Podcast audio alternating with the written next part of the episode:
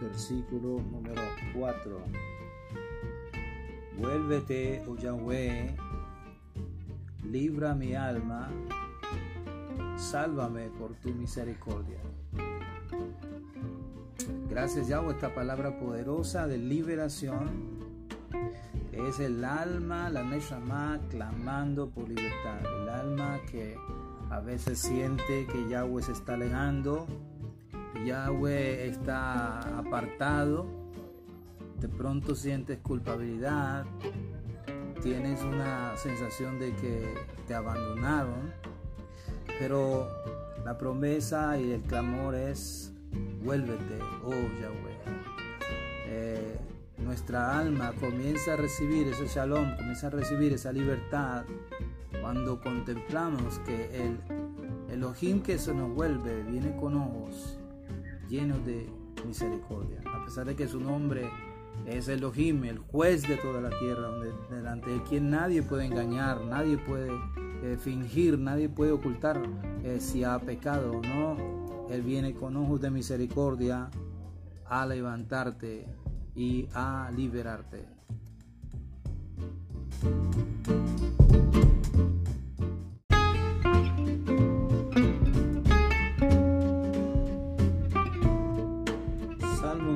6, versículo número 8. Apartados de mí todos los hacedores de iniquidad, porque Yahweh ha oído la voz de mi lloro. Yo quiero compartir contigo esta palabra para ti que lloras, para ti que te viene una sensación de tristeza tan profunda que prorrumpes en lágrimas, en tristeza, en llanto, en depresión. Y esto comienza a ser una opresión tan fuerte que son eh, ejércitos alrededor de ti, como gente mala rodeándote. Tú sientes opresión, sientes que eres la burla de todos ellos, de que tu alma se está enfermando casi escuchando sus voces, sus, sus, sus burlas. Y en este momento declaro tu vida, pido que tu vida reciba esta revelación para libertad. La libertad que necesita está en el conocimiento de su palabra. Porque a través de la palabra que es espada de doble filo recibes libertad. En este momento todo transgresor, todo hacedor de iniquidad es apartado de ti. Se va fuera de ti. Todo hacedor de iniquidad, todo angustiador. Y en este momento recibe sanidad. Recibe la shalom. Esa paz interior que te va a ayudar a suspirar, y ya no con lágrimas, sino con la seguridad de que hay un protector, de que hay un Elohim, de que hay un Todopoderoso ayudándote y defendiéndote. Recibe libertad en el nombre precioso de Yahshua Mashiach. Amén y amén.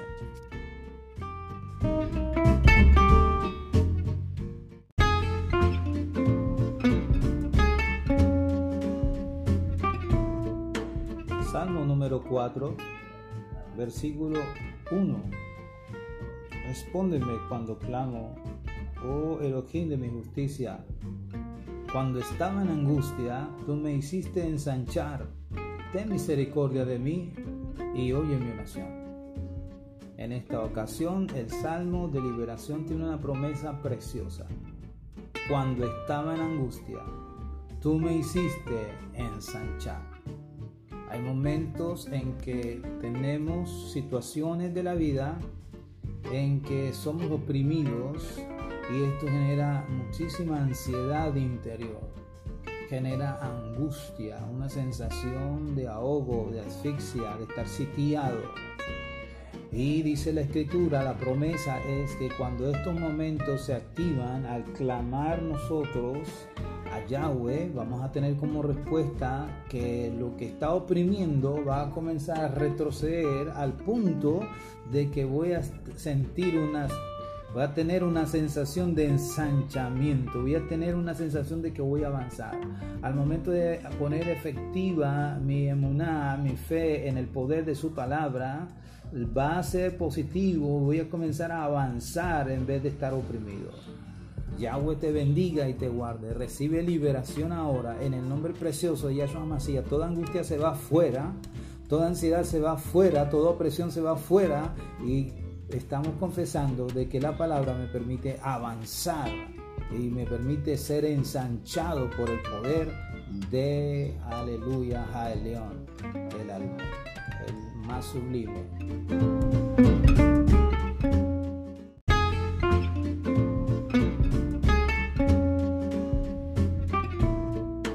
Salmo número 6, versículos 9 y 10. Yahweh ha oído mi ruego ha recibido Yahweh mi oración. Se avergonzarán y se turbarán mucho todos mis enemigos, y se volverán y serán avergonzados de repente. Aleluya, gracias por este de repente.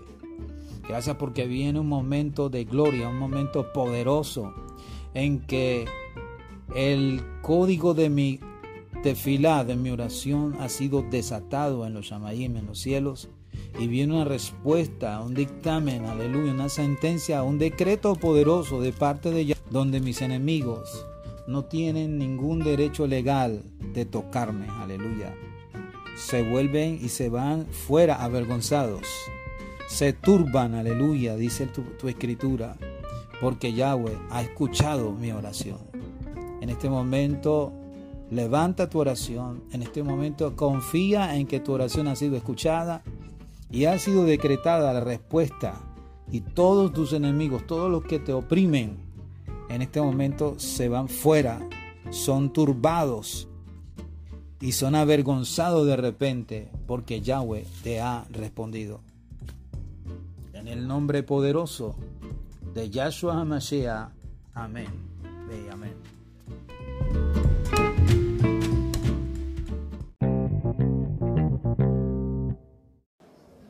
Este es Mashiach Voice, la emisora mesiánica para las naciones en la web.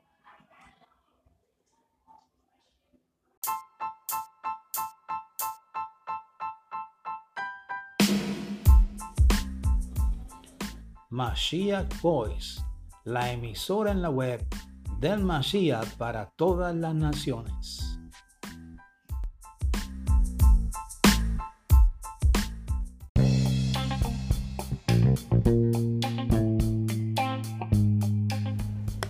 Carta de Yahudá para la Keila Universal. Dice así, eh, versículo 14, de estos también profetizó Hanok Enoch, séptimo de Adán, diciendo, aquí vino el Adón con sus santas decenas de millares para hacer juicio contra todos y dejar convictos a todos los impíos de todas sus obras impías que han hecho impíamente y de todas las cosas duras que los pecadores impíos han hablado contra él. Estos son, los, estos son murmuradores, querellosos, que andan según sus propios deseos, cuya boca habla cosas infladas, adulando a las personas para sacar provecho. Entonces vemos eh, muy interesante cómo aquí está utilizando eh, un lenguaje muy claro acerca del tema de la lengua, como vimos en la parasha de Noah, que en las medidas del arca estaba escondido un sot, un mensaje que significa la la Lashon significa la lengua en hebreo. Y vemos cómo estas personas, de los cuales profetizó Enoch, eh, que eran precisamente esta generación que fue raída por el diluvio, eh, usaban sus palabras de una manera lisonjera. Mira la manera como claramente la escritura nos dice el hecho del tema de la lengua, cómo usaban sus palabras, cómo, cómo era que se expresaban, ¿verdad? Eh, cómo actuaban, eran impíos, ¿verdad? Dice que habían hablado contra Yahweh eran murmuradores, querellosos, y que andaban según sus propios deseos y cuya boca habla cosas infladas. Eh, o sea, se refiere a la adulación a las personas con el fin de engañarles y sacar provecho de esto. O sea, las personas les encanta que les adulen y, pagan y sueltan su dinero para personas que los tratan así. Obviamente que están acolitando sus pecados, acolitando sus maldades. Entonces, ¿cuál es la profecía de Enoch o de Hanok en hebreo que se refería a esto? Pues se refiere básicamente a el nombre del hijo de Enoch que fue llamado Matusalem. Matusalem en su nombre estaba declarando, estaba dando a entender que a su muerte vendría un juicio de parte de Yahweh para toda la tierra. Y así fue a la semana de la muerte de Matusalem, eh, se desencadenó todo lo que está contenido en la parasha Enoch, donde el diluvio vino sobre toda la tierra.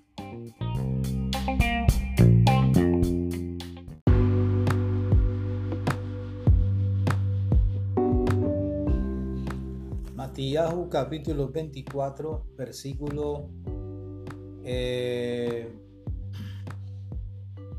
versículo 37.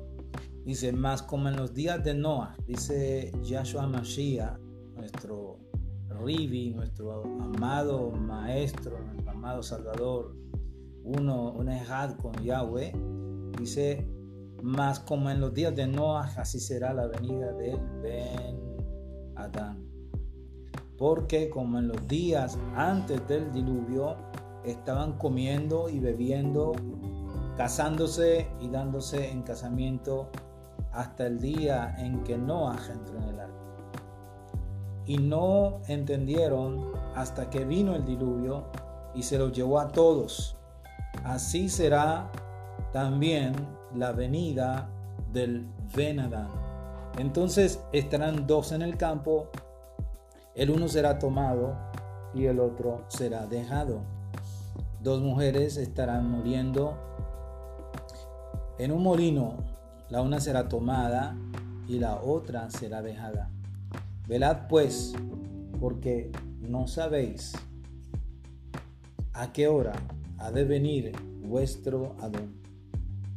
Pero sabed esto, que si el padre de familia supiese a qué hora el ladrón habría de venir, veraría y no dejaría minar su casa. Por tanto, también vosotros está preparados, porque el Ben Adán vendrá a la hora que no pensáis. ¿Quién pues, quién es pues el siervo fiel y prudente, el cual puso su Adón sobre su casa para que les dé el alimento a tiempo. Bienaventurados, bienaventurado aquel cual cuando su Adón venga lo halle haciendo así. De cierto os digo que sobre todos sus bienes lo pondrá, le pondrá. Pero si aquel siervo malo me dijera en su corazón, mi Adón tarda en venir, y comenzaré a golpear a sus consiervos y aún a comer y a beber con los borrachos vendrá el adón de aquel siervo el día que éste no espera y a la hora que no sabe. Y lo castigará duramente y lo pondrá y pondrá su parte con los hipócritas. Ahí será el lloro y el crujir de dientes. Amén. Vemos esta palabra también haciendo referencia a la parasha Noah, donde eh, Yahshua, nuestro amado Ribi, nos está dando unas pautas, unos tips para enfrentar nosotros este tiempo. Eso está escrito para precisamente nosotros que ya estamos viviendo eh, literalmente eh, esta palabra profética. Y debemos prepararnos, ¿no? No, no debemos estar como en el reemplazo pensando con esa doctrina romana de que va a venir un ángel y nos va a coger y nos va que va a sonar algo allí y nosotros vamos a a ser eh, trasladados al cielo por, por Dios, así como nos enseñaron, sino que debemos entender que este es un día terrible, un día de juicio, y que ángeles van a tomar a personas que llevan una, una vida cotidiana sin Elohim, una vida cotidiana sin el temor de Yahweh y que estarán haciendo una obra eh, muy posiblemente en Shabbat, muy posiblemente lejos de guardar la Moadim.